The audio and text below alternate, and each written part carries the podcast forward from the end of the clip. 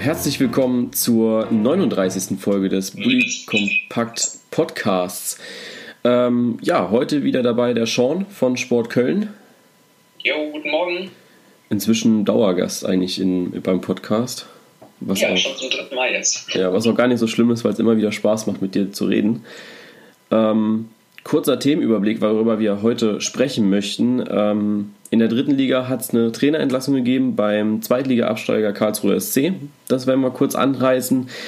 Dann werden wir über die, die Panne beim Videoassistenten sprechen, also dass die Absetzlinie nicht funktioniert hat ähm, bei den Samstagsspielen. Und dann steigen wir auch direkt in den ersten Spieltag rein, wo wir über viele Partien, nicht über alle, das, das würde den Zeitrahmen sprengen, aber über viele Partien wir einfach sprechen möchten, wo es auch Redebedarf gibt. Und zum Schluss möchten wir einfach so ganz kurz die Highlights für den nächsten Spieltag anreißen. Also auch da ähm, einfach nur sagen, was so für uns die Highlights sind und kurz warum. Ähm, Gerade zur Erklärung, wenn ihr im Hintergrund immer mal wieder so ein Klicken hört, dann sind das unsere Mäuse, weil ähm, an diesem Spieltag viel passiert ist und wir das nicht alles aufschreiben wollten, möchten und auch nicht konnten. Ähm, deswegen haben wir hier, oder also ich habe fünf Tabs auf, glaube ich, oder acht. Ähm, ich weiß nicht, wie es bei dir aussieht, Sean. Ja, auch fünf. Ähm, also da wollten wir einfach nur sagen, falls, das, falls ihr das hört zwischendrin, dann tut uns das leid, aber ähm, es geht nicht anders. Ja, starten wir mit, dem, mit der Entlassung beim Karlsruhe SC, würde ich sagen. Ja, sehr gerne. Und ja, dritte Liga und ich glaube, Fortuna Köln war da jetzt auch nicht so unschuldig bei, ne? Nee, also ähm, ich glaube, dass einfach insgesamt äh, die ganzen Ergebnisse reinspielen und das jetzt nicht gerade unbedingt an der, naja, ich sag mal, ähm, Debakelpleite in Köln lag hier bei Fortuna. Ähm, wo, wo man schon sagen muss, spielerisch hat der KSC, wie ich finde, echt nichts auf den Platz gebracht. Das war echt ein miserables Spiel. Obwohl die Woche davor gegen Leverkusen, das finde ich bis zur Verlängerung gar nicht so schlecht aussah. Aber wenn die Ergebnisse halt nicht stimmen, dann kann ich die sportliche Entscheidung dahinter verstehen dass ein Trainer halt entlassen wird. Und beim KSC haben die sportlichen Ergebnisse nun mal nicht gestimmt. Ähm, ich glaube, vier Punkte aus den ersten fünf Spielen ist für einen Zweitliga-Absteiger einfach nicht richtig. Und jetzt die Wende zu ziehen, ist, ähm, glaube ich, auf jeden Fall die bessere Entscheidung. Ja, denke ich auch. Also ich bin ja ziemlich nah dran an äh, Karlsruhe, weil ich ja in Karlsruhe wohne. Ähm, also die Stimmung ist schon mit Spiel zu Spiel gesunken. Ähm, wenn ich sehe, dass gegen Leverkusen ähm, ich hatte überlegt, ob ich hingehe zu Leverkusen gegen äh, Karlsruhe im Wildparkstadion und habe dann immer geguckt, wie viele Karten, Karten es denn noch gibt. Und also ich hätte tatsächlich noch an die Abendkasse gehen können und mir locker zehn Tickets holen können, die zusammenhängen. Äh, das finde ich ein bisschen sehr schade. Also egal welche Liga man ist, wenn Leverkusen oder sonst ein Erstliges kommt, sollte eigentlich das Stadion voll sein, meiner Meinung nach.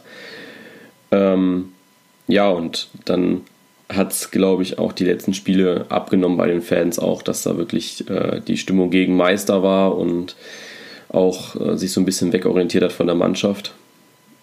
Ja. ja ähm, also ich kann das auch nur ähm, so bestätigen. Nach dem Spiel in Köln ähm, habe ich auch noch so ein bisschen die gegnerischen Fans ja wahrgenommen dann und als dann die Mannschaft äh, vor die Gästekurve kam, gab es auch ordentlich Pfiffe gegen die eigene Mannschaft und ähm, ja, Leistung war halt, wie gesagt, schon miserabel und insofern kann ich da auch die Fans verstehen, dass die Stimmung einfach scheiße ist, um es kurz auszudrücken. Mit dem äh, 4-0 in Köln ja. Ja. kann man, glaube ich, nicht anders reagieren. Genau. Ähm, übernehmen werden erstmal die beiden Co-Trainer Christian Eichner und Zlatan Bajramovic. Ähm, die werden die Mannschaft für die kommenden Tage übernehmen. Ähm, Karlsruhe am nächsten Spieltag gegen den Hallischen FC. Da ja. weiß ich gerade nicht, wo die in der Tabelle stehen. Habe ich mir leider ähm, nicht aufgemacht. Kann ich mal kurz nachgucken. Wenn ich schon dabei bin, der Hallische FC ja auch relativ äh, schwach in die Saison gestartet, mit zwei Punkten bisher nur. Ja. In den ersten fünf Spielen. Ich glaube, das wird ein sehr wichtiges Duell dann, wenn ich mir das so in der Tabelle angucke, ähm, obwohl ich jetzt zu Halle gar nicht so viel sagen kann bisher in der Saison. Ähm, ich glaube, wer auch immer da als Sieger hervorgeht, falls es einen Sieger gibt, Ähm, der kann sich noch mal ein bisschen Hoffnung auf die obere Tabellenhälfte vielleicht machen, aber ich glaube, der Verlierer, ähm, auch wenn es erst sechs Spiele sind natürlich, der hat schon echt, ähm, ja, ich würde es vielleicht sogar als Krise bezeichnen, weil Halle hätte ich auch vor der Saison nie im Leben ähm, da unten eingeschätzt oder vorhergesagt. Ich glaube eher, dass das eine Mannschaft ist, die bestimmt schon in die obere Tabellenhälfte gehören würde. Ja, also generell, ich glaube so, ich sehe jetzt gerade so die nächsten fünf Spiele, also die sind äh, Hallischer FC, Chemnitz, äh, Lotte, Groß Asbach und Erfurt. Das sind alles Mannschaften, die sich auch in der unteren Tabellenhälfte wiederfinden, außer jetzt Groß Asbach. Ähm, ich glaube, das wären richtig wichtige Spiele. Wenn sie da jetzt äh, immer mal wieder Punkte rausholen können, dann können sie sich relativ schnell auch von unten verabschieden, was, glaube ich, für den KSC sehr wichtig wäre. Ja, auf jeden Fall. Also, aber dann, dafür müssen sie eben sportlich jetzt abliefern. Und ich glaube, dass, dafür ist jetzt diese Phase, ähm, ich würde das jetzt mal sagen, bis zum zwölften Spieltag. Meppen, finde ich, ist für den KSC, wenn sie sportlich mal wirklich gut auftreten, auch schlagbar, auch wenn Meppen, wie ich finde, eigentlich sehr guten Fußball spielt bisher. Ähm, danach kommen halt Gegner wie Münster, Magdeburg, Rostock äh, oder Paderborn, ähm, die eben nicht so einfach zu schlagen sind mehr. Und ja. da müssen sie einfach gucken, dass sie jetzt die äh, Phase nutzen, um so ein bisschen das umzudrehen, das Blatt. Ja. Ja, sehe ich ähnlich. Also ich glaube, ähm, da kommen jetzt ein paar Schicksalsspiele drauf zu auf die Karlsruhe. Ähm, da müssen die Fans hinterstehen, da muss ähm, ja, ein neuer Trainer kommen, der deutlich eine deutlich bessere Quote hat wie Meister, aber ja. ja. So ist es schade. Ähm, lass uns zum nächsten Thema gehen, weil ich glaube, dass äh, zu so einer Entlassung kann man, außer die Statistik und was jetzt folgen kann, äh, kann man immer nicht viel zu sagen, weil es auch vom Seiten des Karlsruher SC noch gar keine Kandidaten gibt die man sich jetzt vorstellen könnte, ist, glaube ich, auch dieses Jahr sehr, sehr schwierig. Also letztes Jahr konnte man ja nochmal auf Slomka zurückgreifen und äh, relativ bekannte Namen. Ich glaube, das kann man dieses Jahr nicht. Da wird äh, was Unbekanntes kommen, glaube ich.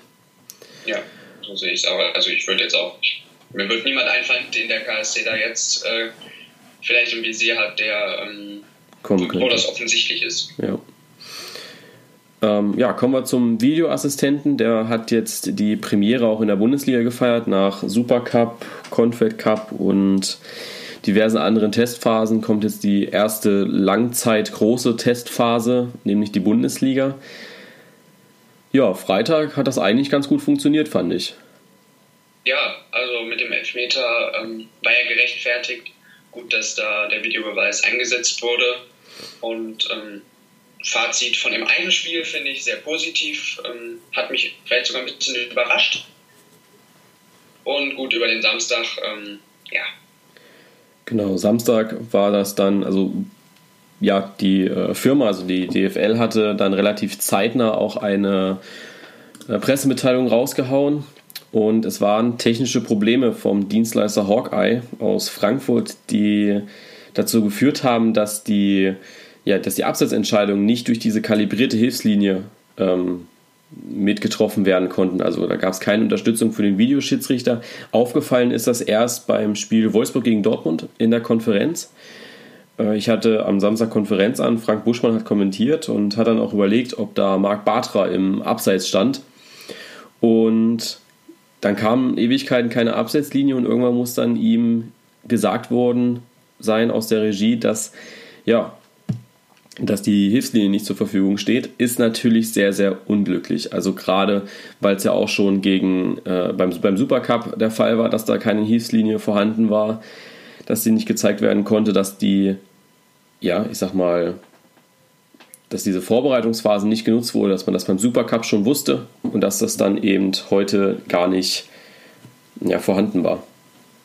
Ja, also gut, wobei ich sagen mhm. muss, äh, ich habe mir die Wiederholungen und alles nochmal angeguckt. Ähm, beim Fall jetzt mit Marc Bartra, da beim 2 zu 0, äh, denke ich, die Szene meinst du. Ja. Ähm, da war er, also ich habe das äh, eben bei YouTube einfach nochmal nachgeguckt, ähm, mit der später hinzugefügten Hilfslinie und er war auf jeden Fall nicht im Abseits, also da war bestimmt noch anderthalb bis zwei Meter Platz. Insofern auch ein regulärer Treffer gewesen denke ich auch. Also da ist, äh, Es ist, glaube ich, aber unglücklich einfach, wenn man der Technik schon das Vertrauen schenkt, dass sie da ist und so weiter. Ähm, sie wird generell kritisch gesehen momentan von den Fans und auch von, ja, nicht von den Vereinen, aber ich glaube, so auch bei den Spielern macht sich so ein bisschen der Unmut breit, dass dann eben so eine Aussage nicht hundertprozentig getroffen werden kann. Ja. Genau. Ist einfach schade und unglücklich. Ähm, ich glaube, für alle Beteiligten, sowohl für die Liga als auch für die Fans. Und ähm, ich hoffe einfach, dass das schnell behoben werden kann. Genau. Eine Szene dann noch am Sonntag. Es stand dann wohl immer noch nicht zur Verfügung, weil wir dann auch im Fernsehen nichts gesehen haben. Freiburg gegen Frankfurt, da gab es, ähm, das war eine sehr, sehr schwungvolle Phase in dem eher ja, highlightlosen Spiel, wo die Frankfurter, äh, die Freiburger gerade einen guten Angriff hatten, Niederlechner dann den Ball bekommen hat, der allerdings hinter der Abwehrreihe stand, also im Abseits. Ähm, viele haben tatsächlich kommentiert, dass es kein Abseits gewesen ist von Niederlechner, der dann das Tor vorbereitet hatte. Ich weiß gar nicht mehr, wer es geschossen hat. Tim Kleindienst. Tim Kleindienst, genau. Ähm, ja, aber ansonsten war es, äh, haben viele gesagt, dass es abseits war, aber wenn man sich die Wiederholung angesehen hat und da hat Sky auch gut reagiert, hat das direkt nach dem Spiel gezeigt mit einer selbst hinzugefügten Hilfslinie, dass es deutlich kein Abseits war und deswegen muss man da auch jetzt mal dem Videoschiedsrichter auch nochmal einen Schutz äh, geben, weil er eben dieses Tor nicht zählen gelassen hat, weil er es auch so gesehen hat, ohne die Hilfslinie. Also das ist ja auch möglich und vielleicht ist das auch schon ähm, ein Schritt in die richtige Richtung, sage ich mal. Also, ich, wenn ich das gerade richtig verstanden habe, hast du gesagt, dass es, äh, dass es kein Abseits war? Nee, es war Abseits. Ja, okay, weil ich weiß nicht, ich glaube, war gerade irgendwie verwirrt jetzt. Ah, okay, dann habe ich mich vielleicht aber auch versprochen, weiß ich gerade gar nicht mehr. Aber Kann sein, das mittlerweile. Aber ich wollte auch sagen, also meiner Meinung nach war es auch äh, Abseits. Genau. Also ich glaube, da sind wir schon auf der richtigen, in der richtigen Richtung, dass es wenigstens schon mal die Fernsehbilder gibt ähm, diese Technik, die muss einfach kommen für den nächsten Spieltag. Also da müssen wir, äh, da muss die DFL dran arbeiten oder rechtzeitig eine Erklärung geben, dass diese Hilfslinie halt immer noch nicht funktioniert zuverlässig und dass die einfach für alle nicht eingesetzt wird. Aber dass die Fernsehbilder ja schon mal da sind. Also da kann ja auch einer vor, zurückspulen und so weiter sich das ja. anschauen. Äh, vielleicht reicht das auch für den Anfang erstmal. Ja, sehe ich auch so. Dann lass uns uns die Spiele anschauen. Ja, sehr gerne. Und starten wir einfach mit, einfach auch in der Reihenfolge, wie gespielt wurde, mit dem Freitagsspiel FC Bayern gegen Bayern 04 Leverkusen. Für mich eine sehr, sehr schöne Partie. Ähm, auch wenn Leverkusen sich am Anfang so ein bisschen, ja, ich sag mal, abschlachten gelassen hat. Die haben einfach gnadenlos verpennt, haben in der zweiten Halbzeit dann aber super aufgespielt. Also das hat mir richtig gut gefallen und hätten sie so in der ersten Halbzeit gespielt, dann wäre das vielleicht gar nicht so ausgegangen. Genau. Ich konnte mir das Spiel nur in der Wiederholung angucken, weil ich am Freitag halt äh, dritte Liga geguckt habe. Ähm, aber ich kann das auch nur so wiedergeben. Also Leverkusen hat in der ersten Halbzeit einfach ein enorm schlechtes Spiel gehabt und ähm, da waren zwar ein, zwei Torchancen dabei, die aber einfach nicht zwingend genug waren und ähm, die zwei Treffer vor der Pause einfach verdient gewesen, also auch schön rausgespielt. Ähm, das hat Bayern super gemacht und dann das 3-0, ja, unglücklich für Leverkusen, aber Elfmeter ging auch in Ordnung nach Videobeweis. Ähm, aber Leverkusen hat dann eben, wie du schon gesagt hast, nach der Halbzeit, äh, finde ich, sehr positiv mitgespielt. Und ich glaube, das darf den Leverkusener Fans äh, auf jeden Fall Hoffnung geben für die nächsten Spiele. Weil wenn sie so auftreten wie, wie in der zweiten Halbzeit, dann denke ich, ist da auf jeden Fall in den nächsten Wochen mehr drin. Sehe ich auch so. Also nächstes Spiel ist gegen äh, Hoffenheim. Und ich glaube, dass da auch schon ein bisschen mehr drin ist, wenn sie dann einfach auch sagen, okay, ähm, wir sind von Anfang an da, dann kann man auch gegen die TSG Hoffenheim bestehen, glaube ich. Ja, genau. Wobei man auch sagen muss, also Leverkusen auch, äh, äh, ich glaube, Memedi war das, der zum 3-1 getroffen hat in mhm. der 65. Minute.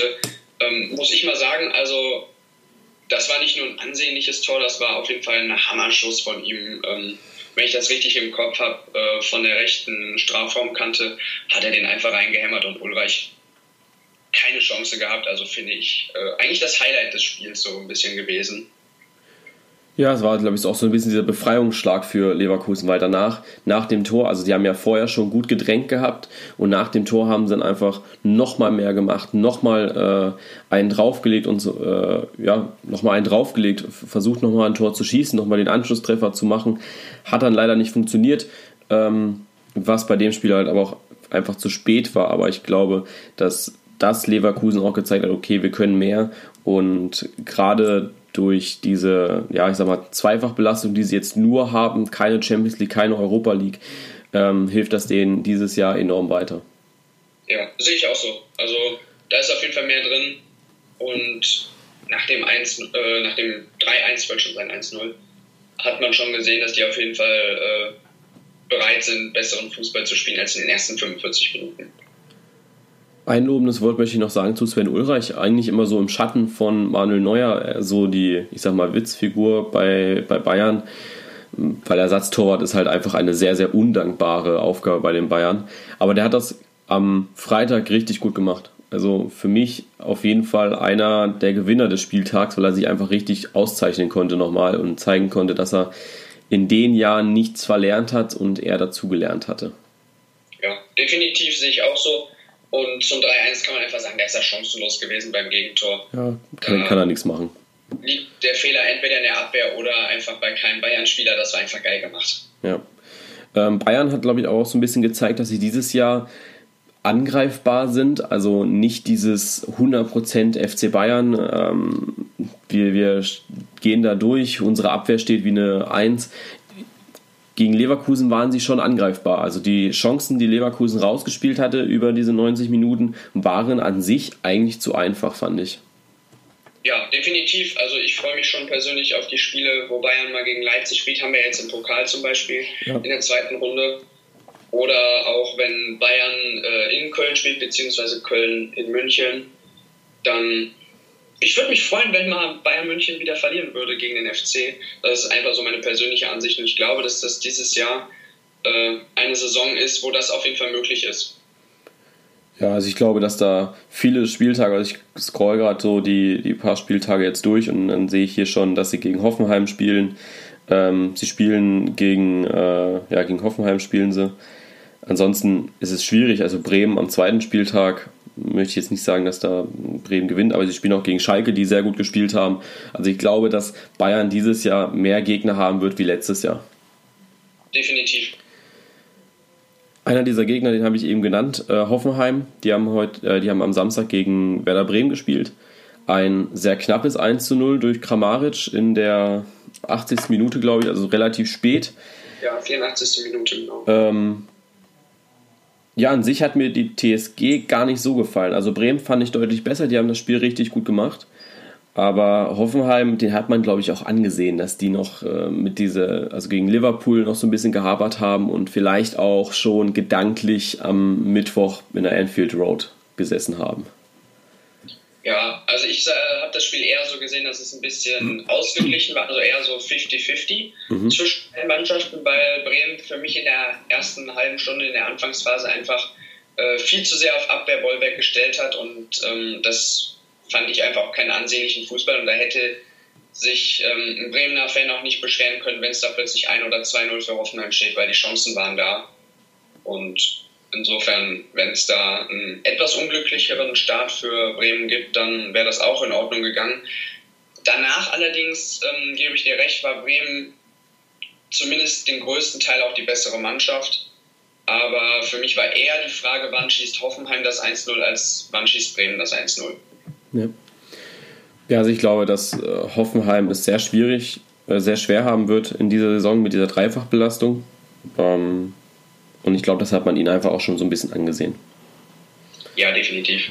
Und ähm, der Befreiungsschlag am Ende dann von Kramaric war einfach ein Zeichen dafür, dass es eine sehr schwere Saison wird. Und ich bin mir auch nicht sicher, ich will jetzt nicht über einen Tabellenplatz spekulieren oder so, aber ich glaube, das wird eine sehr schwere Saison auch in der Bundesliga für die Hoffenheimer. Ja. Insofern. Je nachdem. Ohne den abgefälschten Schuss, glaube ich, wäre das Ganze 0-0 ausgegangen. Und, aber trotzdem können sie einfach den Mut mitnehmen jetzt ins äh, Rückspiel gegen Liverpool. Ja, ich glaube, das hat auch einfach äh, damit zu tun, wo landen sie in der Europa League. Also geht es in die Champions League rein, dann haben sie natürlich richtig schwierige Gegner, weil sie ja dann auch in den vierten Lostopf sind. Also da kommen äh, auf jeden Fall so Lose wie Barcelona, Madrid auf sie zu. Ähm, also das, das wird nicht einfach. Wenn es dann in die Europa League geht, dann werden sie ja schon weiter oben gesetzt. Das wäre vielleicht gar nicht so schlecht.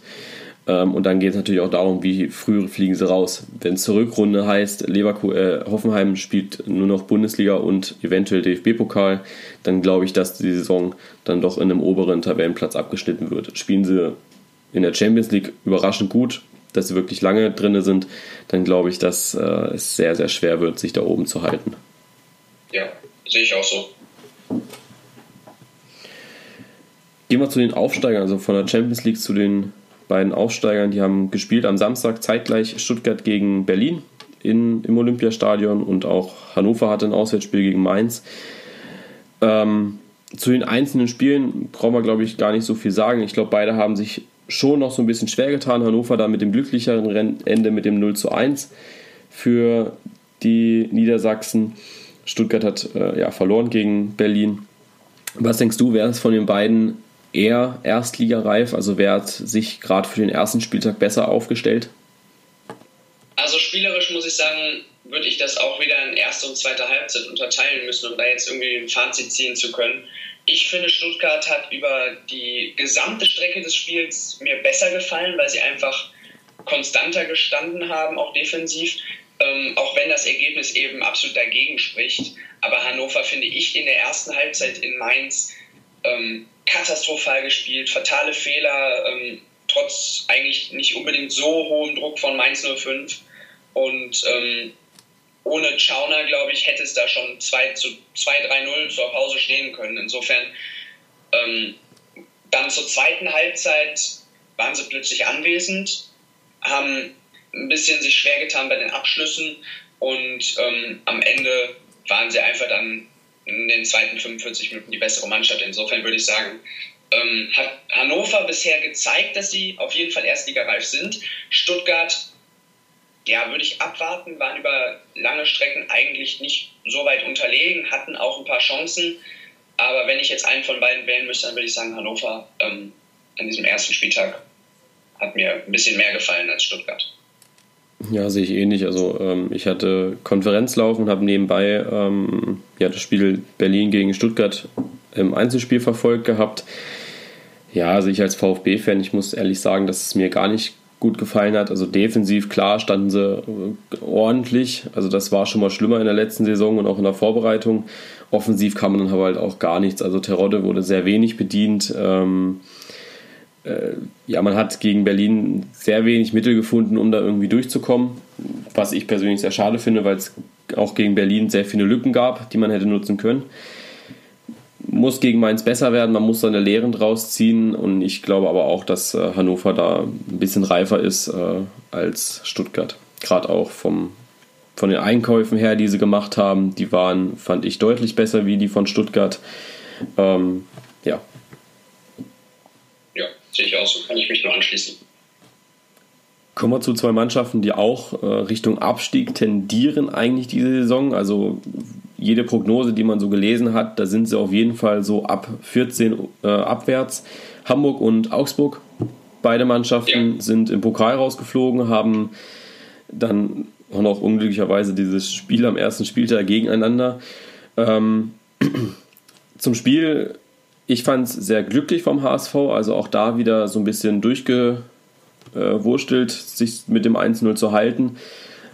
Das absolute Highlight war, glaube ich, in der achten Minute das Tor von Nikolai Müller. Also dem muss eigentlich Marvin Hitz haben. Das ja, definitiv. Also absoluter Torwartfehler. Ähm, wobei man sagen muss, da hat auch schon die Abwehr einfach nicht gut nachgesetzt, haben den zweiten und dritten Ball zugelassen ja. und dann hat Müller einfach halt ein bisschen Glück beim Abschluss dass der so schwach geklärt wird vom Keeper.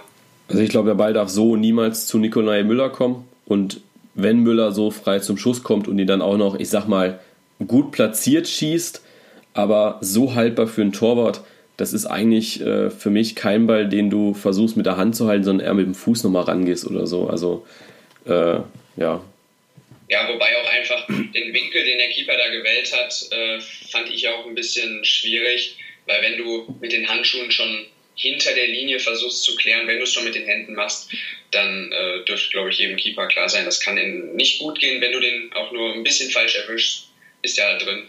Und da muss er vielleicht einfach ein paar Zentimeter weiter vorne den Ball klären. Und ja, man kann es von außen natürlich immer ähm, so schön sagen, aber ich glaube, so kann man das eigentlich gut zusammenfassen. Was hängen bleibt von diesem Spiel ist, dass der HSV den einzigen Torschützen äh, der aktuellen Saison äh, sieben Monate lang nicht haben wird. Nikolai Müller hat sich beim, ja, so blöd es sich anhört, beim Jubeln das Kreuzband gerissen. Ähm, sieben Monate ist da die angesetzte Zeit, solange er nicht, oder ja, solange kann er keinen Fußball spielen. Und dann wird es ja auch nochmal ein paar Monate dauern, bis er, ich sag mal, im Rhythmus drin ist. Eigentlich ist es Hinrunden aus und Rückrunde, da darf er dann mitkämpfen, äh, wenn es um irgendwelche Tabellenplätze geht. Aber an sich ist, äh, ist es sehr unglücklich. Also ich finde, äh, viele haben dann Witze drüber gemacht. Was, ja, finde ich unangebracht. Ähm, ist einfach, das ist, äh also ich glaube, so, so diese Verletzung, wo ich es im Spiel gesehen habe, natürlich musst du da kurz lachen. Also das ist, ist einfach unfassbar dämlich, muss ich auch zugeben. Sobald dann aber feststeht, dass es Kreuzbandriss ist und das hast du im ersten Moment einfach nicht gesehen, weil er noch gelaufen ist, ähm, das hätte, hätte sonst was sein können, ja. Hätte einfach nur umgeknickt, unglücklich und so weiter, ja, Knie so ein bisschen verdreht. Ähm, aber sobald feststeht Kreuzbandriss, das ist halt für den äh, ein Weltuntergang, ja, weil ähm, geht für einen Fußballer gar nicht oder generell für einen Sportler. Also egal welchen Sport du ausübst und du einen Kreuzbandriss hast, das ist das Saison aus, so oder so. Ja, ich kann bei solchen Verletzungen das auch aus eigener Erfahrung sagen. Das ist einfach, einfach scheiße für einen selber. Und das gibt einem auch kein gutes Gefühl, wenn man dann sich irgendwie auf eine Saison freut oder so und direkt am ersten Spieltag dann auch noch. Und äh, als Football-Fan oder so kann ich das sagen, das passiert zum Beispiel in den Football-Ligen in den USA immer öfter, dass sich Leute einfach beim Jubeln dann irgendwie ein Kreuzband reißen oder ein Außenband. So doof das auch klingen mag. Das sind auch ernstzunehmende Verletzungen. Und ähm, stellt euch jetzt mal vor, was weiß ich, als Bayern-Fan, das wäre dem Lewandowski passiert oder als Köln-Fan, das wäre Cordoba passiert oder was weiß ich. Kann man jetzt viele Beispiele nennen, äh, bei Dortmund Aubameyang. Ja. Das ist einfach so, dann, dann lachst du ja auch nicht über deinen eigenen Stürmer sozusagen. Und insofern finde ich einfach mal ein bisschen Respekt entgegenbringen. Und ähm, so lustig das vielleicht für den einen oder anderen klingen mag.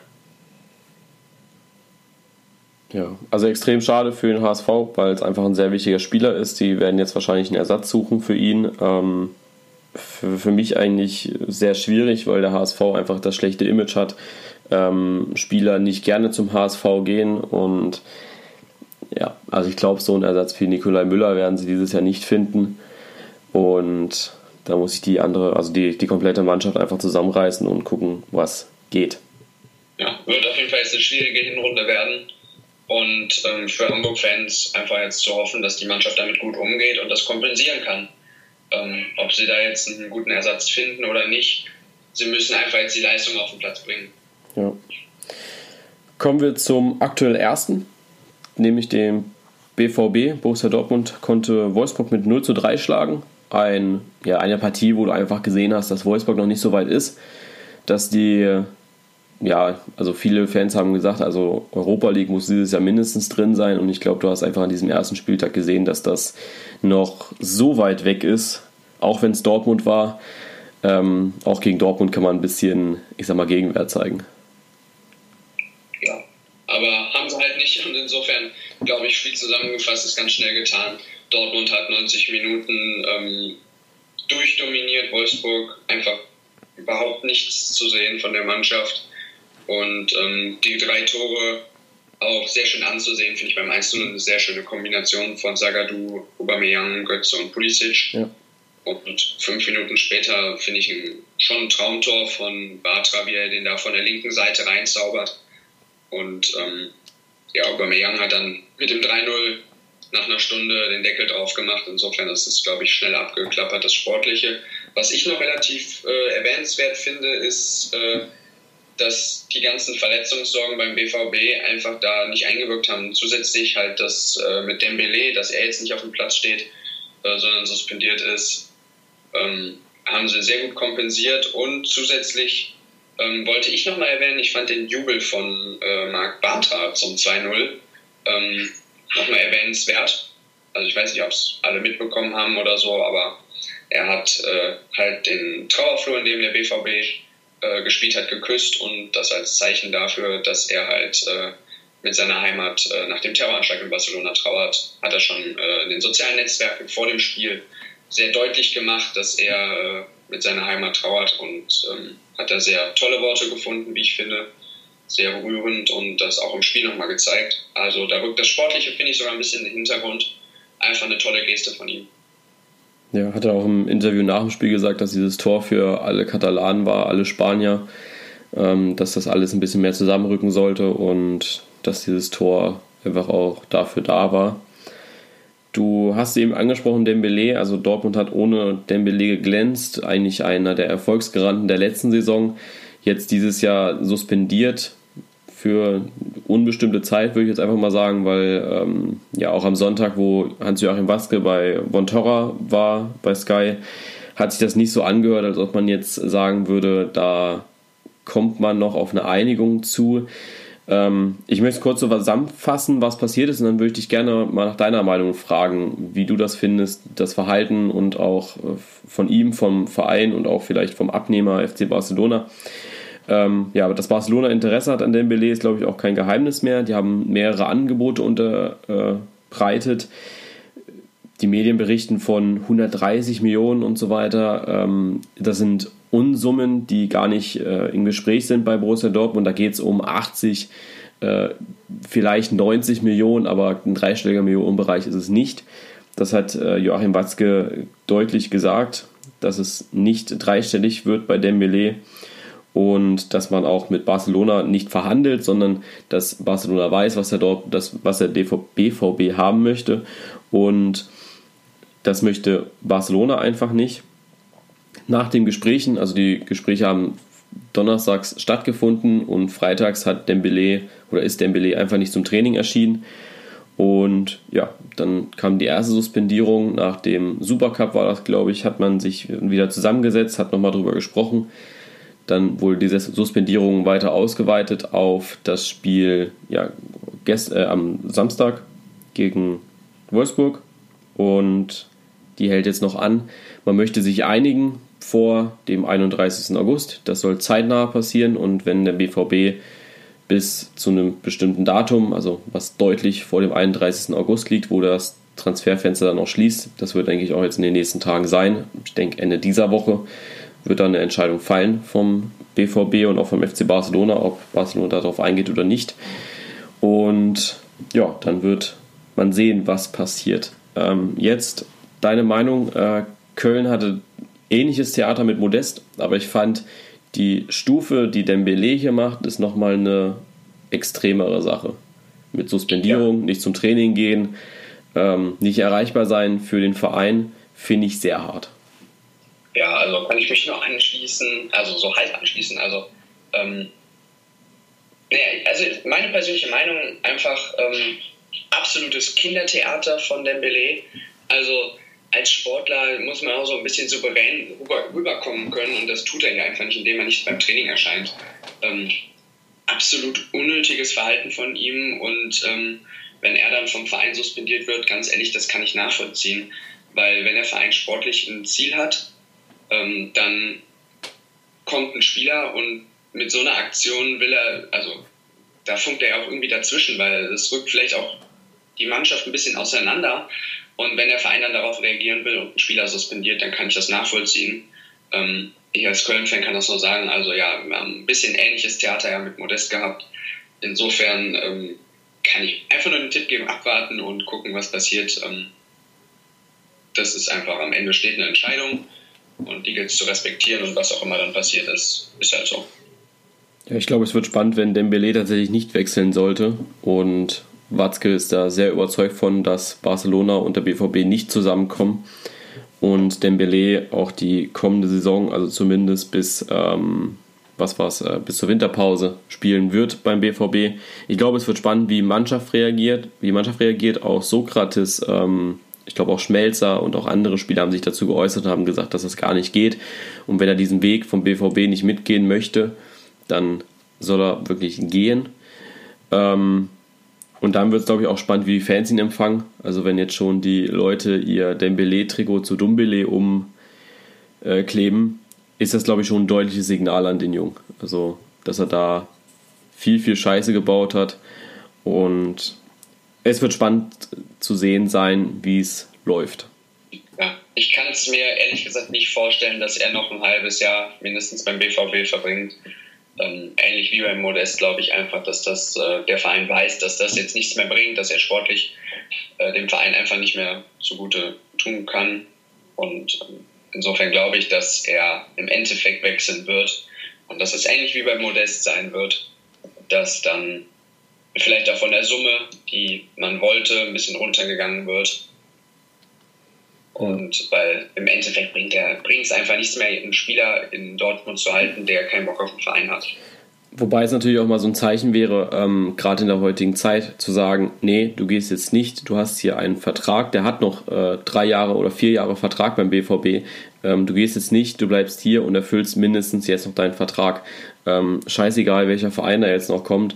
Ich finde, ähm, es gehört sich nicht, dass man nach einem Jahr Dortmund und er hat wirklich nur dem BVB zu verdanken, dass er jetzt das Talent ist, was er ist. Also er hätte sich nirgendwo anders so zeigen können wie beim BVB und nirgendwo anders die Spielpraxis oder das Vertrauen zu bekommen, äh, bekommen hat, hätte.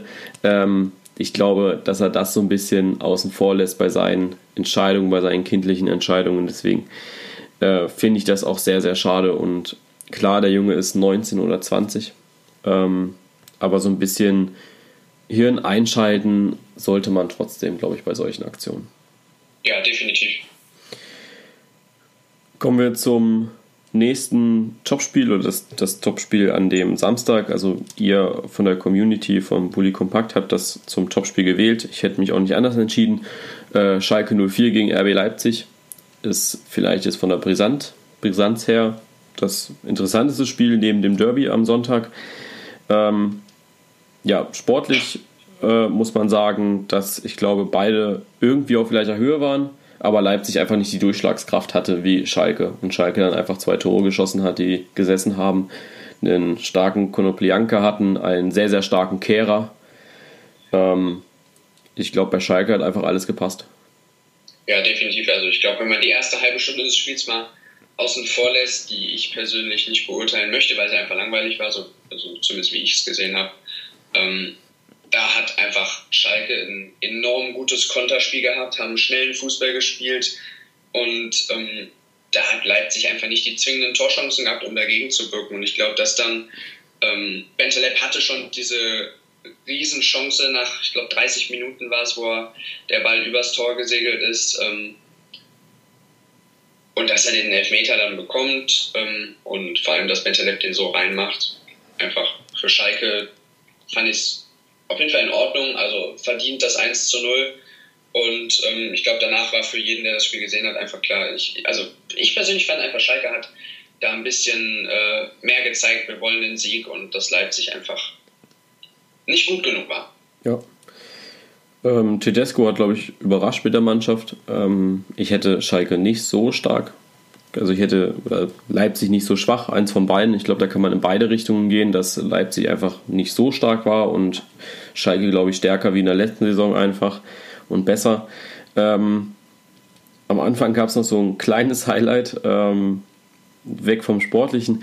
Äh, die Aufstellung wird ja immer gezeigt auf den Videowänden und das Bild von Timo Werner hat gefehlt. Also die offizielle Aussage, es hat gefehlt, ähm, weil Werner ja nicht beim Media Day dabei war. Ich glaube, da war noch im Urlaub wegen Confed Cup. Die haben ja verlängerten Urlaub. Ähm, ja, einfach wegzulassen, finde ich ein bisschen hart. Ich hätte einfach, weiß nicht, ein altes Bild genommen von ihm vom letzten Jahr. Ähm, das nur mal so nebenbei reingeworfen. Ja, ich glaube, dass da auch einfach, äh, ohne dass ich jetzt noch doll auf das Thema eingehen will, ähm, schon der Hintergrund vom letzten Jahr von seiner Schwalbe ein bisschen mit reingespielt hat. Äh, wobei die Betonung da nicht auf ein bisschen liegt. Ähm, und, ein bisschen ja, sehr. Ja, ein bisschen sehr trifft es gut. Ja. Ähm, weiter ging es dann am Sonntag. Nachdem wir eigentlich einen relativ schönen Samstag hatten, begann der Sonntag ziemlich langweilig mit Freiburg-Frankfurt ja, also ich habe es gesehen, ich habe es leider gesehen, muss ich auch sagen. Ich glaube, die 90 Minuten hätte man ein bisschen besser verbringen können mit dem, als mit dem Spiel. Äh, Frankfurt hat so ein bisschen gezeigt, was sie können mit Haller und äh, Boateng kam dann ja auch nochmal später rein. Freiburg schwierig zu beurteilen, einfach weil du es ja immer noch so ein bisschen misst mit, äh, ja, mit einem Grifo, mit einem Philipp. Ich glaube, die haben wirklich arg gefehlt und da geht noch was bei Freiburg, da geht aber auch noch was bei Frankfurt und ich glaube, weiß nicht, wenn du nichts mehr hast, würde ich tatsächlich auch schon zum nächsten Spiel gehen, weil ich fand, die Partie nee, war. Nicht viel zu sagen. Ja, also wir hatten es vorhin schon angerissen. Das einzige Highlight war, glaube ich, so das mit dem Videobeweis da vorhin. Ähm, aber ja, ansonsten ist da nicht viel zu sagen. Genau. Kommen wir zu deinem Spiel. Lässt den Laptop bitte stehen. Äh, Gladbach gegen Köln. Ja, ich habe es schon gesagt. Also ich weiß nicht, ob mein Laptop jetzt diese Diskussion hier noch überleben wird, aber ja, Derby, ähm, Mönchengladbach gegen Köln. Und ähm, ich würde mir einfach wünschen, dass die Gladbach-Fans hier, die das sich jetzt anhören, sich bitte Kommentare mir gegenüber verkneifen. Ähm, ja, sehr schwacher Start vom FC, um das direkt mal aufs Sportliche zu setzen. Ähm, da hat Gladbach einfach in der ersten Halbzeit sowas von dominiert und sehr starken, schnellen Konterfußball gespielt und ähm, hätten zur Halbzeit auch schon längst führen können. Und nach der Pause dann ja auch relativ schnell das 1 zu 0 in der 49. Minute. Ähm, auf jeden Fall verdient. Unglücklich in der Situation selber, dass, äh, ich weiß gar nicht mehr, ob es, ähm, ich meine, es war Heinz, der da zu spät kam oder Janis Horn. Ähm, einer von beiden kam halt zu spät und ja, dann das 1 zu 0 für Gladbach, ähm, ein Querschläger. Und gut, danach, also so ab der 55., 60. Minute fand ich das Spiel sogar ein bisschen ausgeglichener. Ähm, da hat mir der FC dann wieder besser gefallen, da war so ein bisschen der Wille aber haben dafür hinten äh, viel zu viel noch an Kontern zugelassen, dass sie da vorne wirklich sagen könnten, ey, wir waren die bessere Mannschaft. Und das kam, finde ich, erst so ab der 75., 80. Minute, dass sie wirklich die bessere Mannschaft waren. Ähm, sie hatten extrem viele gute Chancen. Mir hat äh, persönlich als FC-Fan John Cordoba extrem gut gefallen. Er hat ein geniales Spiel da vorne gemacht, hat super geackert und ähm, ja, einfach eine katastrophale Chancenverwertung. Und insofern, ähm, um das Ergebnis mal so zu beurteilen, geht das absolut in Ordnung. 1 zu 0 für Gladbach ist verdient. Hätte auch anders ausgehen können, wenn Köln der Schluss war, die Chancen genutzt hätte. Ähm, aber all, alles in allem war Gladbach halt einfach besser. Ja, das tut, es tut sehr weh, das zu sagen. Äh, sehe ich ähnlich. Äh, hätte ich jetzt auch so gesagt. Ich fand, also taktisch haben beide Mannschaften gut aufeinander reagiert. Also Gladbach hat am Anfang so, ich sag mal, ihr Rezept für Köln. Viel über die Außen, gerade über die Schnellen, also Traoré, Hazard, äh, ich, wie heißt der? Zakaria, äh, glaube ich, von Gladbach. Ja, genau. Ähm, der zentrale Mittelfeldmann. Äh, da ging einfach so extrem viel nach vorne. Köln wurde am Anfang regelrecht überrannt. Äh, lange, hohe Bälle immer in die Mitte. Raphael Stindel äh, mit den Riesenchancen. Auch Hazard mit einer richtig großen Chance. Der hätte das Tor fallen müssen. Köln hat sich dann zum Ende der ersten Halbzeit gut hinten reingestellt, also mit, einer, mit einem 4-5-1 gespielt gegen den Ball, was ich äh, ja, richtig gut fand, wie sie da gespielt haben. Ich glaube, das war auch so ein bisschen zur Überbrückung, zu versuchen, jetzt nicht das Tor zu kassieren, auf den Konter eventuell zu lauern und dann ähm, auf die Anweisungen in der Halbzeitpause zu warten. Aber an sich fand ich Gladbach vom taktischen her und auch vom spielerischen her einfach besser und schöner.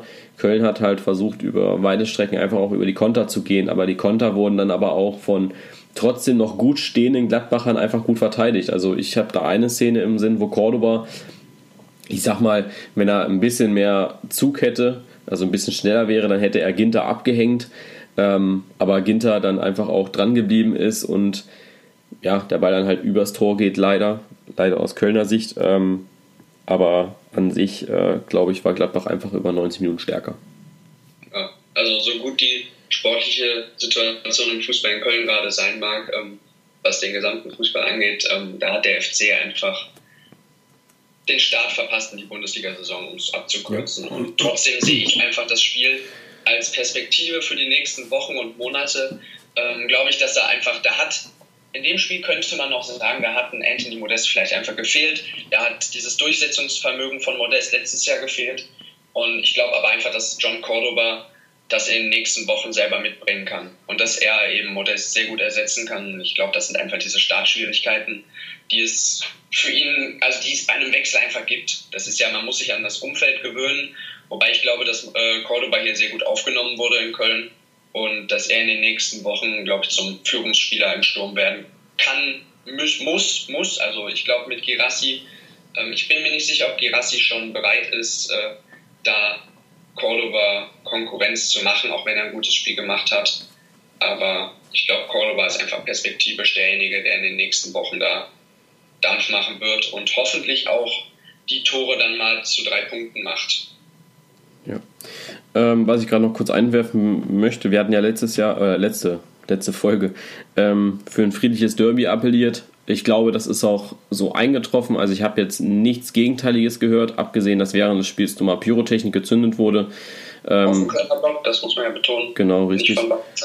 Ähm, was ich jetzt einfach außen vor lassen möchte, weil ich glaube, das sind dann einfach wieder ein paar Idioten, die da irgendwie Aufmerksamkeit haben wollten. Ähm, man hat am Gesicht von Schmatke gesehen, dass er das überhaupt nicht toll fand und dass er ganz genau äh, gesehen hat, ey scheiße, da sind die nächsten Tausender weg. Ähm, aber ja. ansonsten war es einfach ein friedliches Derby, fand ich. Ich glaube, ähm, das war auch das einzige Spiel, muss ich ehrlich sagen, ähm, wo es am Anfang keine ähm, Banner gegenüber dem DFB gab. Weiß ich jetzt Doch. nicht. Doch, gab's? Okay. Doch, von Gladbacher Seite. Dann habe ich sie nicht gesehen. Ähm, aber ansonsten war es, glaube ich, ein schönes Derby, ähm, was gut anzusehen war. Vor allem, wenn man einfach auch gesehen hat, auf der Tribüne saßen ganz oft Kölner und Gladbacher zusammen. Ähm, ja, ja, schönes Spiel, glaube ich. Ja, also das kann ich auch noch sagen. Ich meine, im Stadion ist das dann immer so anti-Gladbach und dann die Leute, die wirklich auch im privaten Umfeld noch sagen, äh, scheiß Gladbach oder so. Ähm, und die wirklich sagen, wer Gladbach-Fan ist, der hat bei mir nichts zu suchen. Das ist einfach, ähm, haben wir, glaube ich, in der letzten Folge schon sehr gut ja. äh, alles gesagt, aber einfach nochmal, weil ich es wiederholen will. Ähm, Im Stadion kann man so sein gegeneinander, wie man will, also solange das halt diese Grenze ähm, nicht überschreitet, aber das, sobald man aus dem Stadion raus ist, hat das auch einfach nichts mehr zu suchen. Genau. Ähm, lass uns noch kurz unsere, äh, den zweiten Spieltag ein bisschen beleuchten, also mit unseren Highlights. Ich habe mir jetzt hier vier Spiele rausgesucht, weil ich glaube, dann haben wir sogar so unsere Punktlandung fast geschafft. Unser Ziel war so 45 Minuten. Wir sind jetzt gerade bei 47,5. Ähm, fast geschafft, diese Punktlandung.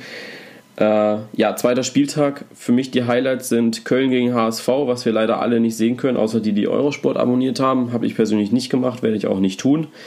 Ähm, deswegen der Bericht wird von uns beiden wahrscheinlich sehr knapp ausfallen, weil wir es alles auch nur nachlesen können oder im Ticker weiß verfolgen. Ich, ich, weiß es nicht. Äh, ich weiß gerade, wird das nicht bei Sky gezeigt? Nee, ist ein Freitagsspiel. Ach ja, oh. Jo. Gut zu wissen. Ähm, das wäre so das eine Highlight, einfach um zu gucken, wie kann der HSV die Leistung weiterbringen, äh, was macht Köln nach der Niederlage. Dann habe ich so dieses Topspiel Leverkusen gegen Hoffenheim, weil ich es einfach auch sehr spannend finde, wie kommt Hoffenheim damit klar, dass sie jetzt ja am Mittwoch schon wieder ran mussten äh, gegen Liverpool oder ran müssen, je nachdem, wann ihr es hört. Leverkusen nach diesem Bayern-Spiel, was ähm, was da jetzt noch kommt, ob da noch Luft nach oben ist. Dann habe ich persönlich für mich Dortmund gegen Berlin, weil beide einfach gar kein schlechtes Spiel gemacht haben. Und Samstag kommen alle Ergebnisse verspätet, weil ich in Stuttgart bin gegen Mainz. Das ist dann so mein Highlight an dem Tag. Äh, ja, Stuttgart gegen Mainz. Da bin ich dann vor Ort in der Mercedes-Benz Arena und hoffe, den ersten Sieg in der Bundesliga zu sehen vom VfB Stuttgart. Ja, genau. Also ich bin zwar auch Samstag unterwegs, aber da der FC ja schon Freitag spielt, ähm, wird von mir trotzdem was kommen. Falls überhaupt Leute hier sind von meiner Seite, die sich das anhören. Ansonsten kann ich mich dir da nur anschließen. Also der FC gegen Hamburg, klar, für mich äh, sowieso immer die FC-Spiele das Highlight des Spieltages. Ähm, aber wenn ich es jetzt neutral betrachten muss, dann sehe ich, glaube ich, ähm, das Samstagabendspiel Dortmund Hertha als absoluten Hammer. Weil ich einfach, also ich glaube, dass Dortmund ähm, einfach, finde ich, mehr überzeugt hat als Hertha. Und ähm, deshalb bin ich mal ein bisschen gespannt, wie hat er jetzt noch, ob da noch Luft nach oben ist oder ob Dortmund wirklich, ähm, wenn sie so weitermachen, dann auch härter schlagen wird, weil ich glaube, wenn das, wenn beide Mannschaften so spielen wie jetzt am ersten Spieltag, dann wird Dortmund weiter in die Nase vorn haben, weil sie einfach, glaube ich, dann überlegen sind. Ja, sehe ich ähnlich. Ähm, an sich schöner erster Spieltag. Wir freuen uns auf die Bundesliga. Ähm, ich persönlich hoffe, dass das mit den DFB-Sachen, ich sag mal, weiterhin so friedlich bleibt. Vielleicht auch einfach abnimmt in den nächsten Spielen. ähm, weil es einfach inzwischen schwachsinnig ist, ähm, weil der DFB wirklich gute Initiativen zeigt inzwischen, finde ich. Ähm, Gerade am Freitag diese äh, überlange Halbzeitpause wurde gut genutzt vom ZDF, ähm, indem man äh, Grindel mitgeholt hat, über diese Sachen gesprochen hat, der sich auch äh, sehr ja, willig gezeigt hat, mit den Fans entgegenzukommen. Da einfach Sehr gesprächsoffen. Und das muss man dann auch irgendwie genau, annehmen. das muss man annehmen. Das sollten, das sollten die Fans jetzt nicht sagen, dass der DFB da irgendwie versucht, gegenzusteuern oder so. Äh, ganz im Gegenteil, das finde ich richtig gut. Finde, das ist eine ähm, klasse Sache vom DFB, dass man da Initiative zeigt und ja, da hoffe ich einfach, dass das äh, ein bisschen abnimmt in den nächsten Tagen. Ansonsten, äh, ja, habe ich mich sehr gefreut, dass du wieder dabei warst. Ja, vielen Dank äh, zum dritten Mal jetzt schon, äh, dass ich dabei sein durfte. Und äh, ja, ich hoffe, dass wir das noch öfters machen können. Auf jeden Fall, immer wieder gerne. Wie gesagt, also wir sind da auch immer im Austausch, ähm, auch mit dem Ole von Die Kogge. Äh, Genau. Der, Grüße an Ole. genau, Grüße an Ole, ähm, der ja auch immer mal wieder zu Gast sein wird, sein darf, sein kann, äh, wenn er das möchte. Also wir haben da so eine Dreiergruppe, da schreibe ich immer mal wieder rein, wann ich aufnehmen möchte, was so die Themen wären. Ähm, ja, und da meldet sich dann auch immer einer, der es macht, sodass ich hier äh, ja immer einen Gast auch dabei habe. Wobei man ja euch beide jetzt vielleicht auch nicht mal als Gäste bezeichnen kann, sondern einfach als, ja, ich sag mal, dauerhaftes Mitglied des Podcasts. Ja. Dankeschön.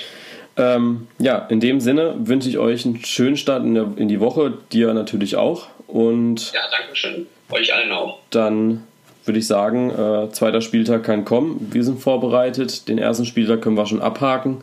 Und wir sind gespannt und hoff, freuen uns auf eine spannende Bundesliga-Saison. Nicht nur die Bundesliga, auf alle. Alle ja lieben. Natürlich. endlich wieder Fußball. So, dann in dem Sinne, schönen Start in die Woche und bis zum nächsten Mal. Ciao.